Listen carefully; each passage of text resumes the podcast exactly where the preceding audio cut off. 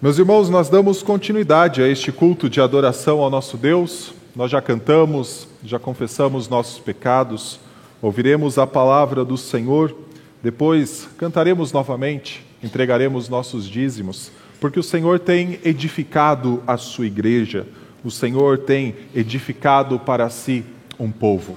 Nossa mensagem nessa manhã está em 1 Pedro, capítulo 2, a partir do versículo 1. Abra sua Bíblia, primeira epístola de Pedro, capítulo 2, a partir do versículo 1. Nosso guia de pregação, na página 180, tem um espaço para anotação dos principais pontos da mensagem, aplicações, aquilo que surgir talvez de dúvida e que você pode consultar os pastores para a tirarem essas dúvidas, nós temos focado muito no sermão de domingo, inclusive em nossos pequenos grupos, estudando parte do texto que é pregado ah, no domingo, na semana que antecede.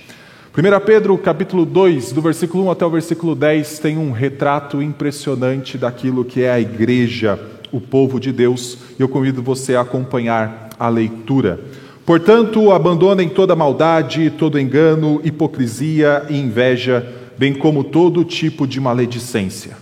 Como crianças recém-nascidas, desejem o genuíno leite espiritual, para que por ele lhes seja dado crescimento para a salvação, se é que vocês já têm a experiência de que o Senhor é bondoso. Chegando-se a ele, a pedra que vive, rejeitada, sim, pelos homens, mas para com Deus eleita e preciosa. Também vocês, como pedras que vivem, são edificados casa espiritual para serem sacerdócio santo, a fim de oferecerem sacrifícios espirituais agradáveis a Deus por meio de Jesus Cristo. Pois isso está na Escritura. Eis que ponho em Sião uma pedra angular, eleita e preciosa, e quem nela crer não será envergonhado. Portanto, para vocês, os que creem, esta pedra é preciosa, mas para os descrentes, a pedra que os construtores rejeitaram, essa veio a ser a pedra angular, e pedra de tropeço e rocha de ofensa. São estes os que tropeçam na palavra, sendo desobedientes para o que também foram destinados. Vocês, porém, são geração eleita, sacerdócio real, nação santa, povo de propriedade exclusiva de Deus a fim de proclamar as virtudes daquele que os chamou das trevas para a sua maravilhosa luz. Antes vocês nem eram povo, mas agora são povo de Deus. Antes não tinham alcançado misericórdia, mas agora alcançaram misericórdia. Vamos orar? Senhor Deus, nós somos gratos porque o Senhor está edificando um povo para si. O Senhor tem chamado pessoas mediante a fé em Cristo Jesus, para que por meio delas, ó Pai, o Senhor seja glorificado, suas virtudes sejam anunciadas e este povo, ó Pai, cresça mais e mais à medida da semelhança de Cristo. Por isso, ó Pai, uma vez que o Senhor é quem nos edifica, pedimos que o Senhor ilumine tua palavra, nossa fonte de alimento, nossa luz em nosso coração para que assim cresçamos mais e mais. Essa é a nossa oração no nome de Cristo. Amém. Meus irmãos, até aqui, nesta que é a última mensagem da primeira série que prego neste ano, nós vimos como o Senhor tem diversos atos redentores e fez diversos atos redentores ao longo da história em favor do seu povo. Desde quando estudamos a respeito de Adão e Eva, nós vimos que esse casal que foi expulso do jardim por causa do seu pecado não saiu, vamos dizer assim, de mãos vazias, mas saiu com a esperança, como portadores de uma promessa de que um, um dia o Senhor os livraria do mal. Falamos a respeito da família patriarcal, falamos a respeito do povo de Deus no Antigo Testamento, Israel, de um remanescente quando Israel acabou se desviando, até que tudo isso nos conduziu a chegar à pessoa de Cristo e como todos os atos redentores do Senhor na história registrados no Antigo Testamento apontavam exclusivamente para a cruz, onde nossos pecados foram perdoados, ou como a linguagem de Miquéia diz, foram lançados nas profundezas do mar. Nossa dívida ali foi cancelada, nós não temos mais culpa diante de Deus por causa da fé em Cristo Jesus. O nosso texto nos coloca então no cenário depois da cruz de Cristo. Para aqueles que creem no sacrifício de Cristo, na sua ressurreição, o que é esperado da sua vida? A igreja que o Senhor comprou com o sangue de Cristo, o que o Senhor espera? Quando a gente olha para este texto de Pedro, ele nos mostra que uma vez que nós já experimentamos, uma vez que nós já provamos da bondade do Senhor, o Senhor espera que sejamos pelo menos como três coisas: como uma criança recém-nascida, nós vamos ver isso do versículo 1 até o versículo 3. Como pedras que vivem, do versículo 4 até o versículo 8. E como um reino de sacerdotes. Uma vez que nós já provamos da bondade do Senhor, é esperado que nós experimentemos ainda mais, até que um dia nossa alegria e prazer estejam completamente e somente nele. Uma vez que já experimentamos dessa bondade, nós precisamos pensar o que também nos faz fugir dela. Muitas vezes nós nos apegamos a coisas que, ao invés de nós experimentarmos daquilo que é bom, nós preferimos voltar para aquilo que é mal. Por quê? Uma vez que já tivemos um gosto, uma vez que já tivemos a amostra da bondade do Senhor, por que ainda lutamos em não experimentar mais e mais disso? Se Cristo é bom para conosco, porque muitas vezes parecemos viver como se ainda o nosso velho homem nos dominasse. Quando a gente olha para este texto de Pedro, ele tem uma perspectiva completamente diferente. Ele diz que uma vez que nós já, vamos, já somos povo de Deus, uma vez que nós somos essa igreja que ele vai retratar ao longo destes dez versículos, nós devemos desejar mais, experimentar da bondade de Deus e proclamar as virtudes de Deus. Por isso, do versículo 1 até o versículo 3, a primeira coisa que ele nos diz é: se vocês já provaram da bondade de Deus, sejam como crianças recém-nascidas. É isso que está no versículo 2. Como crianças recém-nascidas, desejem o genuíno leite espiritual, para que por ele lhes seja dado o crescimento para a salvação. Esta é a única ordem do nosso texto ao longo dos dez versículos: que sejamos como crianças recém-nascidas, desejando um genuíno leite espiritual. Quando a gente pensa na ideia de crianças recém-nascidas, nós não devemos ter em mente que Pedro estivesse pensando em pessoas novas na fé, aqueles que começaram a caminhar agora, se converteram há pouco tempo, estão ainda experimentando aquilo que é elementar, aquilo que é básico. Pedro parece ter uma outra coisa em mente. Mais do que olhar para a juventude da fé, Pedro está olhando para o desejo da fé. Uma vez que uma nova vida, como crianças recém-nascidas, foi dada ao povo de Deus, o desejo deles é tão intenso como uma criança recém-nascida deseja pelo leite materno. Uma vez que eles já experimentaram algumas coisas da bondade do Senhor, já experimentaram especificamente a salvação, o perdão de pecados, é esperado que o desejo deles seja por mais coisas como essa. Então Pedro nos coloca com a seguinte imagem: sejam como crianças recém-nascidas que desejam ardentemente o genuíno leite espiritual. Eu não imagino que uma criança de colo pare e pense dizendo assim: eu estou com fome e eu quero me alimentar. Mas todos os sinais que ela emite, a agitação, o choro, mostram para os pais que ela precisa ser alimentada.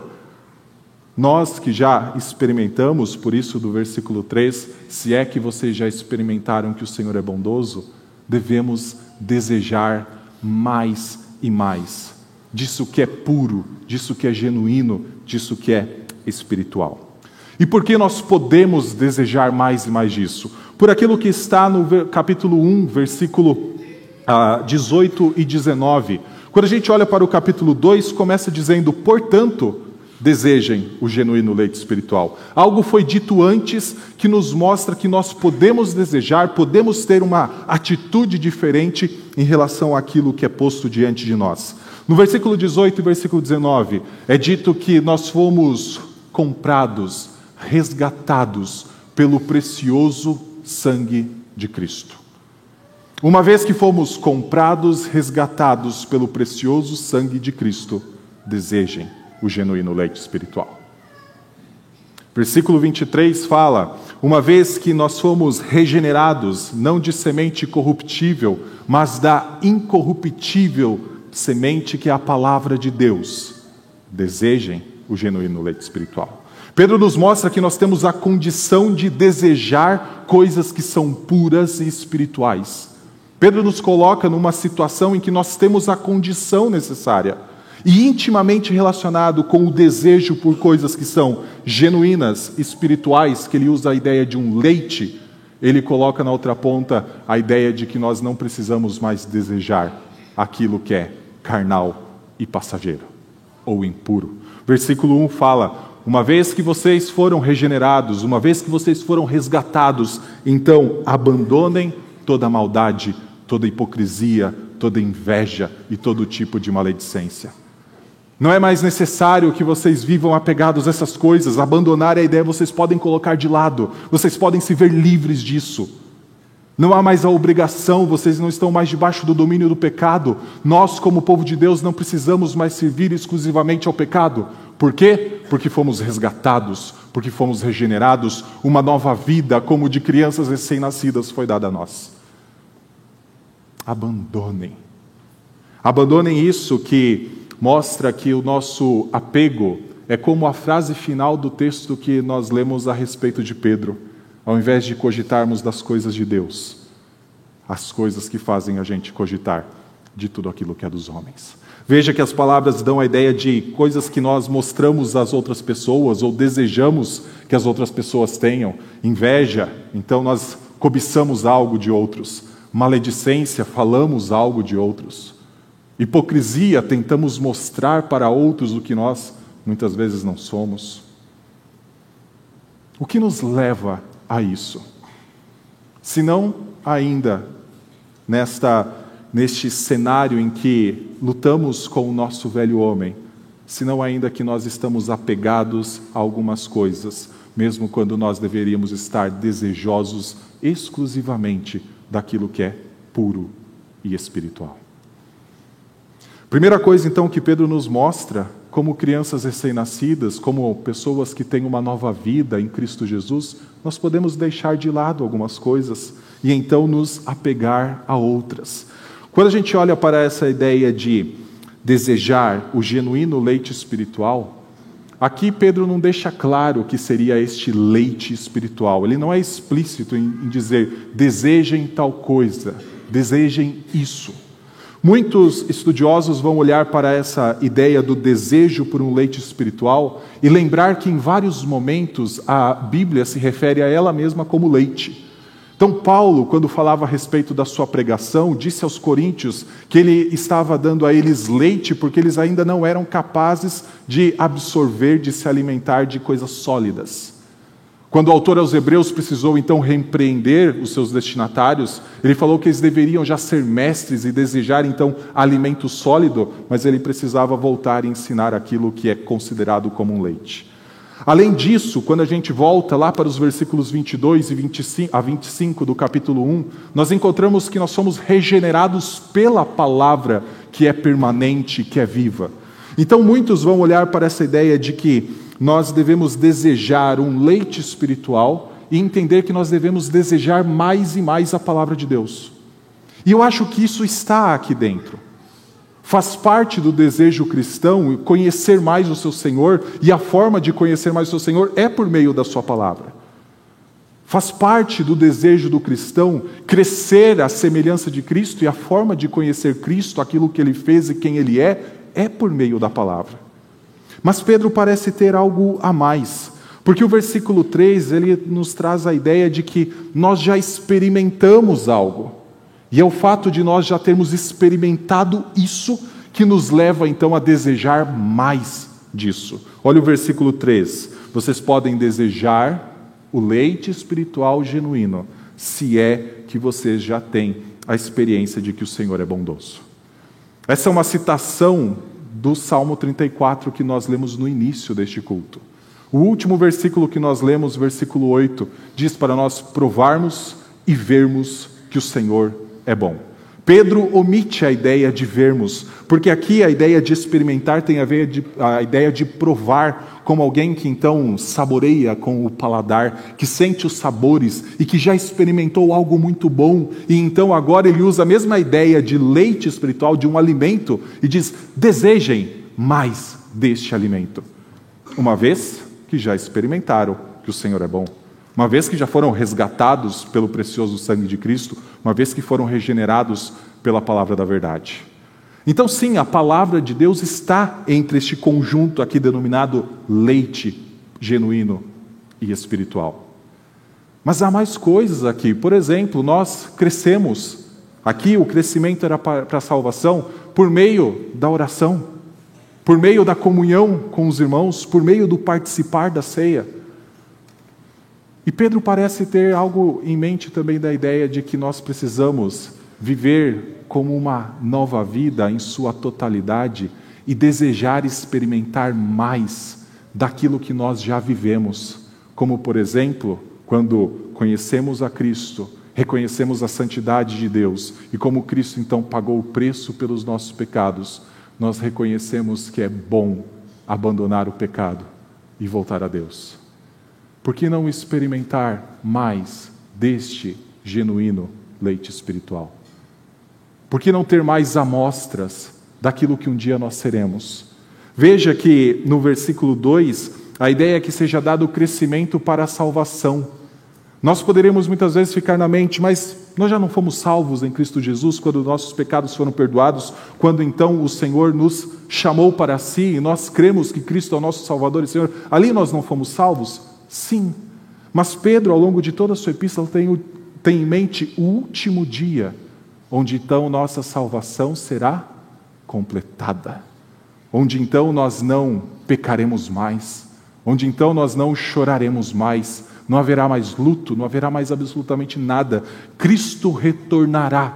E essas coisas que hoje, então, nos fazem cogitar daquilo que é dos homens, não farão mais parte de nossa vida que Pedro nos diz é o seguinte: por que não desejar mais disso agora? Já tivemos o gosto inicial, já tivemos a amostra inicial. Por que não buscar ter isso a cada dia? Por que não experimentar ter disso mais e mais? Vencer o pecado, ser tentado, vencer a tentação e então louvar ao Senhor, porque o Senhor nos fez passar por mais uma prova uma amostra. Por que não ter mais um pouco disso, que é um sinal da eternidade que já habita em nós? Aqui eu trago a nossa primeira aplicação. Porque muitas vezes nós, que já fomos resgatados pelo sangue de Cristo, regenerados pela palavra, e que já provamos aquilo que é bom, e é muito interessante que há um jogo de palavras no grego, dizendo onde fala: vocês que já provaram que o Senhor é bom, já experimentaram que o Senhor é bom. No grego é: vocês que já experimentaram que o Senhor é Crestos. Um jogo de palavra com Cristo. Vocês já experimentaram que o Senhor é Cristo. Porque muitas vezes que nós já experimentamos que Cristo é bom, muitas vezes queremos voltar a viver como se ainda o velho homem nos dominasse. Quais são os prazeres que ainda temos e que não se coadunam e que não fazem jus à eternidade que nos está proposta, àquilo que nós já experimentamos e àquilo que nós somos chamados a experimentar mais e mais? Eu lembro de uma imagem que talvez muitos nós tivemos quando eu era criança e ia para o supermercado encontrava então em alguma seção do supermercado alguém vendendo, um, vendendo não, distribuindo algumas amostras de um produto, de um alimento. Como criança eu ia lá, pegava uma vez, andava pelo mercado, dava uma volta, voltava, pegava mais uma vez. Só que lá pela terceira, quarta pessoa me cortava, né? Afinal, precisa ir além. Eu não tinha capacidade talvez de ir além. Mas eu queria ter um gostinho daquilo que eu gostava. Meus irmãos, o que Pedro está dizendo é o seguinte: você tem a capacidade de experimentar mais e mais daquilo que é bom. Como povo de Cristo, nós temos as condições necessárias, como igreja, de experimentar mais e mais que o Senhor é bondoso, de vencermos o pecado, de não precisarmos voltar àquelas coisas que nos lembram do lamaçal que nós somos tirados a experimentar daquilo que é bom, daquilo que é um banquete, que por enquanto nós comemos de pouquinho em pouquinho, provamos de pouquinho em pouquinho, mas um dia nós provaremos disso para todos sempre. E esse será o nosso completo prazer e alegria. Por que não experimentar desde já mais e mais da bondade do Senhor em nossa vida? Então, Pedro primeiro nos fala: uma vez que vocês provaram que o Senhor é bom, sejam como crianças recém-nascidas, tenham o desejo de experimentar mais e mais daquilo que sacia, daquilo que mata a fome, daquilo que é bom. Segundo lugar, ele nos mostra que uma vez que nós experimentamos que o Senhor é bom, nós temos que ser como pedras que vivem. Versículo 4 em diante nos coloca esta imagem. Chegando-se a ele a pedra que vive, rejeitada sim pelos homens, mas para com Deus eleita e preciosa. Também vocês, como pedras que vivem, são edificados casa espiritual para serem sacerdócio santo, a fim de oferecerem sacrifícios espirituais agradáveis a Deus por meio de Jesus Cristo. Pois isso está na Escritura: Eis que ponho em Sião uma pedra angular, eleita e preciosa, e quem nela crer não será envergonhado. Portanto, para vocês, os que creem, esta pedra é preciosa, mas para os descrentes, a pedra que os construtores rejeitaram, essa veio a ser a pedra angular, e pedra de tropeço e rocha de ofensa. São esses os que tropeçam na palavra, sendo desobedientes para o que também foram destinados. Primeira coisa que Pedro nos mostra ao dizer que nós somos pedras que vivem é mostrar que pelo menos existem duas construções. A construção da qual nós temos vários construtores e a construção da qual existe apenas um construtor, que é o próprio Deus. A primeira construção se deparou com uma pedra que para Deus é eleita e preciosa, mas os primeiros construtores rejeitaram. Há uma construção sendo feita neste mundo desde o momento em que Adão caiu e que rejeita tomar Cristo como pedra fundamental. Há construtores que entendem que construir o seu edifício, construir a sua vida, construir o seu propósito de vida, não pode incluir Cristo nessa construção. Ele foi a pedra rejeitada, como diz o versículo 4, pelos homens. Há uma construção que está sendo feita, que está sendo erguida, mas cujo destino é a perdição, cujo destino, então, é ser envergonhada. É como a Torre de Babel, que um dia tentou atingir os céus, seus construtores queriam alcançar os céus, fazer o seu nome grande, mas acabou sendo envergonhada por Deus, pois não abraçou a promessa da pedra angular, da pedra preciosa que é Cristo Jesus, ou o descendente da mulher, desde Gênesis 3,15. Há uma construção paralela, há uma construção que rejeitou Cristo. Quando nós lemos João capítulo 1, é dito que Cristo veio para os seus, mas os seus o rejeitaram. Muitas pessoas buscam saciar suas vidas, alcançar os seus sonhos, buscar, buscam segurança, mas tentam fazer a sua própria forma, tentam fazer de acordo com os seus próprios pensamentos e especificamente sem qualquer relação com um fundamento que é sólido, como construir uma casa na areia. Então baterá vento, baterá água e essa casa um dia vai cair. Mas há então a construção da qual o construtor, o arquiteto, o engenheiro, o pedreiro é o próprio Deus. E ele começa toda essa construção não a partir daquilo que nós podemos oferecer, não a partir daquilo que nós podemos fazer, não dos nossos sonhos, não dos nossos projetos, mas do grande plano redentor dele. E por isso essa construção começa com uma pedra que é fundamental e é Cristo Jesus. E essa construção então é erguida. Mas pela graça de Deus, nessa construção nós somos inseridos como pedras que vivem. É muito interessante como Pedro constrói os primeiros dois versículos, aqui o 4 e o 5, dizendo: Chegando-se a ele, Jesus Cristo, a pedra que vive, ele foi rejeitado pelos homens, mas para com Deus, ele é a pedra eleita e preciosa. E então Pedro coloca o seguinte: também vocês, como pedras que vivem. Pedro não está apenas apontando para a ideia de que nós somos pedras vivas, como Cristo é uma pedra viva, é a pedra viva. Pedro também está apontando para a ideia de que nós somos eleitos e preciosos, como Cristo é eleito e precioso. É claro, ele como fundamento, ele como as primícias, ele como princípio de tudo isso. Mas então nós somos colocados dentro desse edifício. Nós somos ligados a Cristo. E isso nos mostra que nessa construção da qual Deus é o arquiteto, o engenheiro, aquele responsável por fazer ela crescer, o nosso valor é encontrado em Cristo. Na outra construção, fadada a ser envergonhada, a não atingir os seus propósitos, nós encontramos os nossos valores onde? Nos nossos projetos, no nosso trabalho, na nossa família, no dinheiro, em várias coisas que têm um propósito bom, mas que muitas vezes colocamos o coração a tal ponto que elas se tornam as únicas cogitações de nossa vida.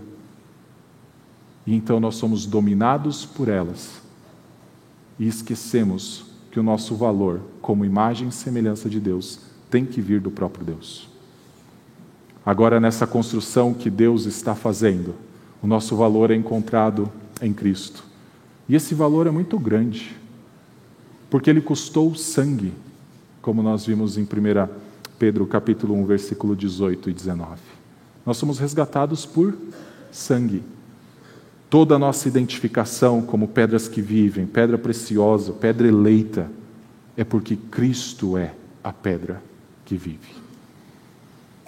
Se há duas construções e se nós encontramos o nosso valor na construção de Deus, identificados com Cristo, e toda a segurança, todo o propósito, todo o significado que podemos ter é identificado em Cristo, é encontrado exclusivamente na pedra fundamental.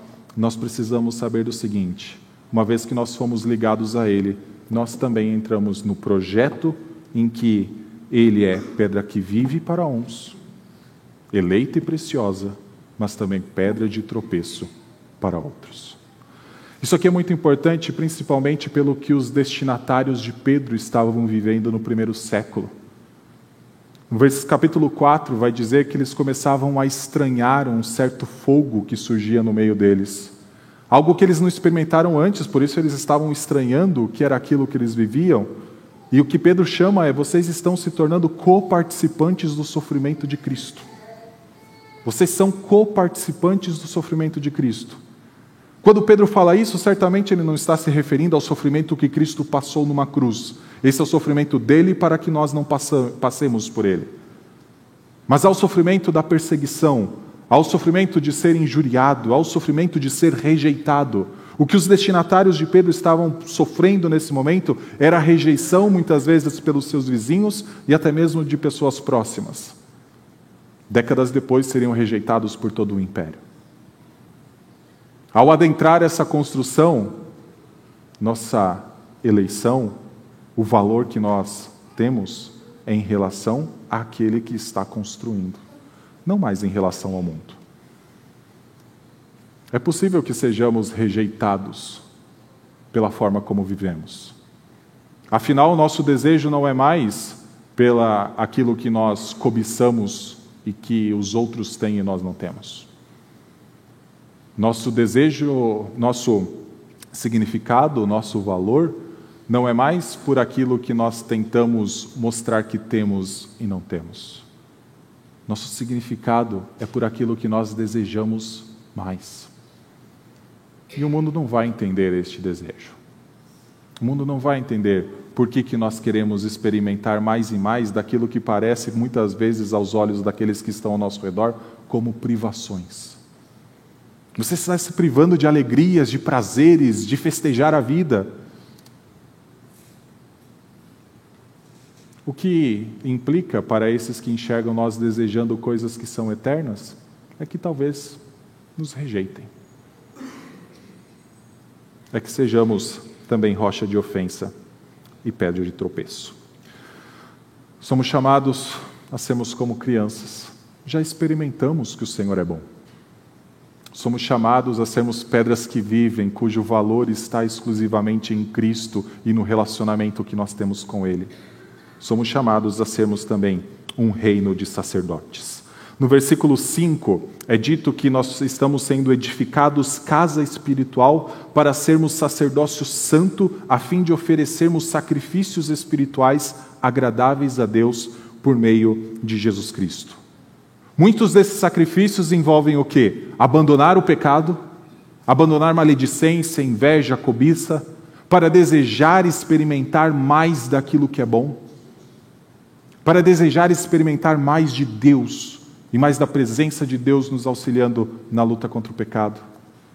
Mas muitos desses sacrifícios espirituais, agradáveis, puros, para os quais nós estamos sendo edificados, tem a ver com aquilo que nós falamos e testemunhamos ao mundo.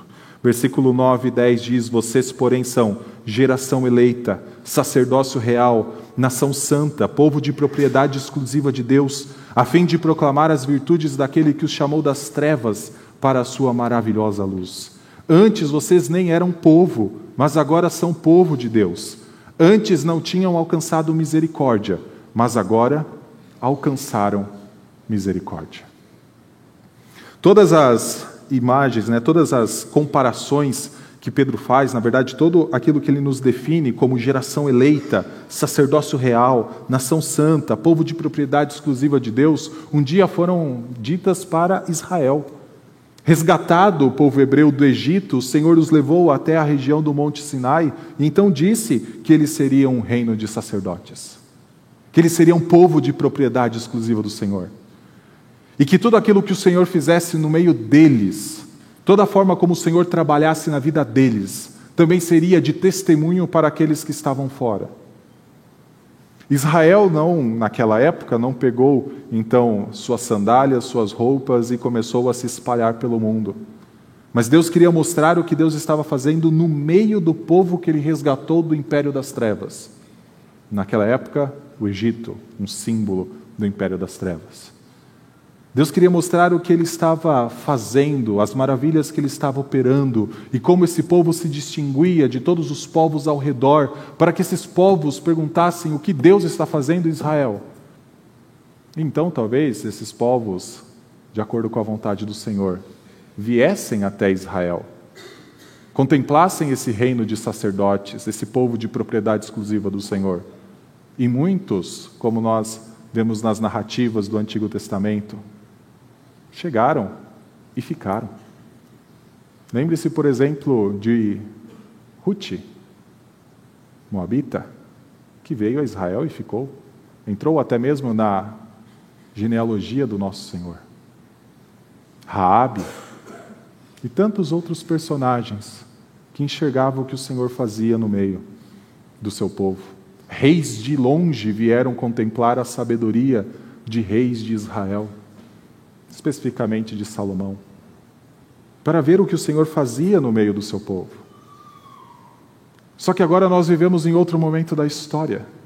O momento em que Cristo Jesus, depois de ser crucificado, e então a nossa dívida ser cancelada na cruz dele, ressuscitou dentre os mortos e antes de ascender aos céus, disse que o seu povo deveria ir por todo o mundo pregando o Evangelho. Não era apenas uma concentração, como foi no Antigo Testamento, mas agora era um avanço, era se espalhar por toda essa terra, porque toda autoridade foi dada a Cristo nos céus e na terra. Não há reino que não será um dia sujeito aos seus pés, debaixo dos seus pés. Não há inimigo que um dia não se colocará debaixo do seu domínio. E a igreja deve avançar e uma das coisas mais interessantes que esse povo, que somos nós, geração eleita, sacerdócio real, nação santa, povo de propriedade exclusiva de Deus, deve fazer é proclamar as virtudes daquele que os chamou das trevas para a sua maravilhosa luz. E depois ele fala o seguinte: vocês não eram povo de Deus, mas agora vocês são. Vocês não tinham alcançado misericórdia, mas agora vocês alcançaram misericórdia. A forma de nós cumprirmos este mandato do Senhor, de ver o que o Senhor está fazendo na nossa vida, é proclamando as virtudes dele, proclamando aquilo que Ele é. E uma das coisas que nós mais temos a experiência de que o Senhor é, segundo esse texto, é que Ele é bondoso, de que Ele é misericordioso. Quantos de nós já paramos para antever alguns contextos em que podemos ser inseridos, em que precisamos testemunhar a respeito da nossa fé? Você sabe, se um dia for abordado, Pedro vai falar que nós devemos estar preparados um pouquinho mais para frente para dizer qual é a razão da nossa esperança. Você saberia dizer para uma pessoa que faz essa pergunta: por que você tem esperança? Por que você está querendo experimentar mais dessas amostras da bondade do Senhor? Você saberia dizer o porquê o Senhor é bondoso? Saberia contar a respeito do que, como o Senhor foi bondoso na sua vida? O que significa o Senhor ser bondoso para você? Às vezes a gente fica preocupado sobre, eu não sei como evangelizar, eu não sei como falar. Conheça as virtudes do Deus que te resgatou das trevas para a luz. Qual é a bondade do Senhor que o Senhor manifesta em sua vida? Especificamente, como ele manifestou essa bondade em Cristo Jesus. Nós somos chamados a experimentar mais e mais num, daquilo que é puro, daquilo que é genuíno, daquilo que é espiritual. Nós somos chamados a então encontrar nosso valor em Cristo e então deixar de cogitar as coisas que são dos homens. Mas também nós somos chamados a proclamar o Evangelho para dizer o seguinte: o único que pode saciar os maiores desejos do coração é Cristo, o Senhor, que é bondoso. Quantas pessoas estão apegadas às coisas que são passageiras e que não têm valor? Infelizmente, muitas vezes nós fazemos isso. Mas todo aquele que não conhece Cristo, é somente isso a razão da sua vida. Coisas que um dia serão envergonhadas, construções que um dia chegarão ao fim, e então aquilo que foi sempre o propósito, a razão, não terá mais valor algum. Enquanto isso, nós podemos anunciar, proclamar virtudes daquele que é inesgotável nelas. Quando eu usei a imagem de que eu estava lá no supermercado e uma vez ou outra ia comer um pedacinho de alguma coisa que estava sendo ofertada, né, para que depois comprasse o produto, talvez depois de um tempo comer um pouquinho, um pouquinho eu enjoasse. Afinal, é sempre o mesmo. Cristo Jesus é inesgotável em suas virtudes. Cristo Jesus é inesgotável em sua bondade. Não tem como enjoar dele, se já experimentamos que ele é bom. Não tem como não querer mais dele, se já experimentamos que ele é bom. Esta semana conversava com um de nossos irmãos e nós pensávamos em como Cristo pode ser contemplado ou pode ser pensado, meditado em diversas situações da vida. Ele se revela como mestre, ele se revela como Senhor, ele se revela como irmão, como amigo. Quantos atributos? E aqui, quando a gente fala de atributo, paciência, amor, longanimidade, bondade, mas quantas características Cristo tem e que nós ainda podemos conhecer, e conhecendo-as, nós podemos falar delas ao mundo. Por isso, meus irmãos, eu concluo essa mensagem dizendo que nós temos todas as condições necessárias para buscar experimentar provar e anunciar da bondade do Senhor. Pedro nos coloca na condição mais propícia, porque Cristo a colocou nela, para que nós, como sacerdotes, para que nós, como pedras que vivem, para que nós, como crianças recém-nascidas, vivamos intensamente para a proclamação das virtudes daquele que nos chamou das trevas para a sua maravilhosa luz. Que o Senhor Deus nos abençoe e que nós possamos nos saciar cada vez mais de Cristo Jesus, nosso Senhor. Vamos orar? Deus Santo, obrigado pela tua palavra. Obrigado porque ela é o alimento para as nossas mentes, para o nosso coração, para todo o nosso ser. Obrigado a Deus porque quando nós nos aproximamos dela, como fizemos nesta manhã, o Senhor faz com que cogitemos daquilo que é do alto. O Senhor nos tira de nossos pensamentos de vaidade para que pensemos a respeito de Cristo Jesus, do seu senhorio e da sua bondade. Ó Deus, permita que tenhamos mais e mais momentos como esse. Permita que tenhamos mais e mais momentos em que nos achegamos ao Senhor em oração mais e mais momentos em que estejamos com os nossos irmãos para adorá-lo, mais e mais momentos em que a sua bondade se faz presente em nossa vida. Essa é a nossa oração, no nome santo de Cristo. Amém.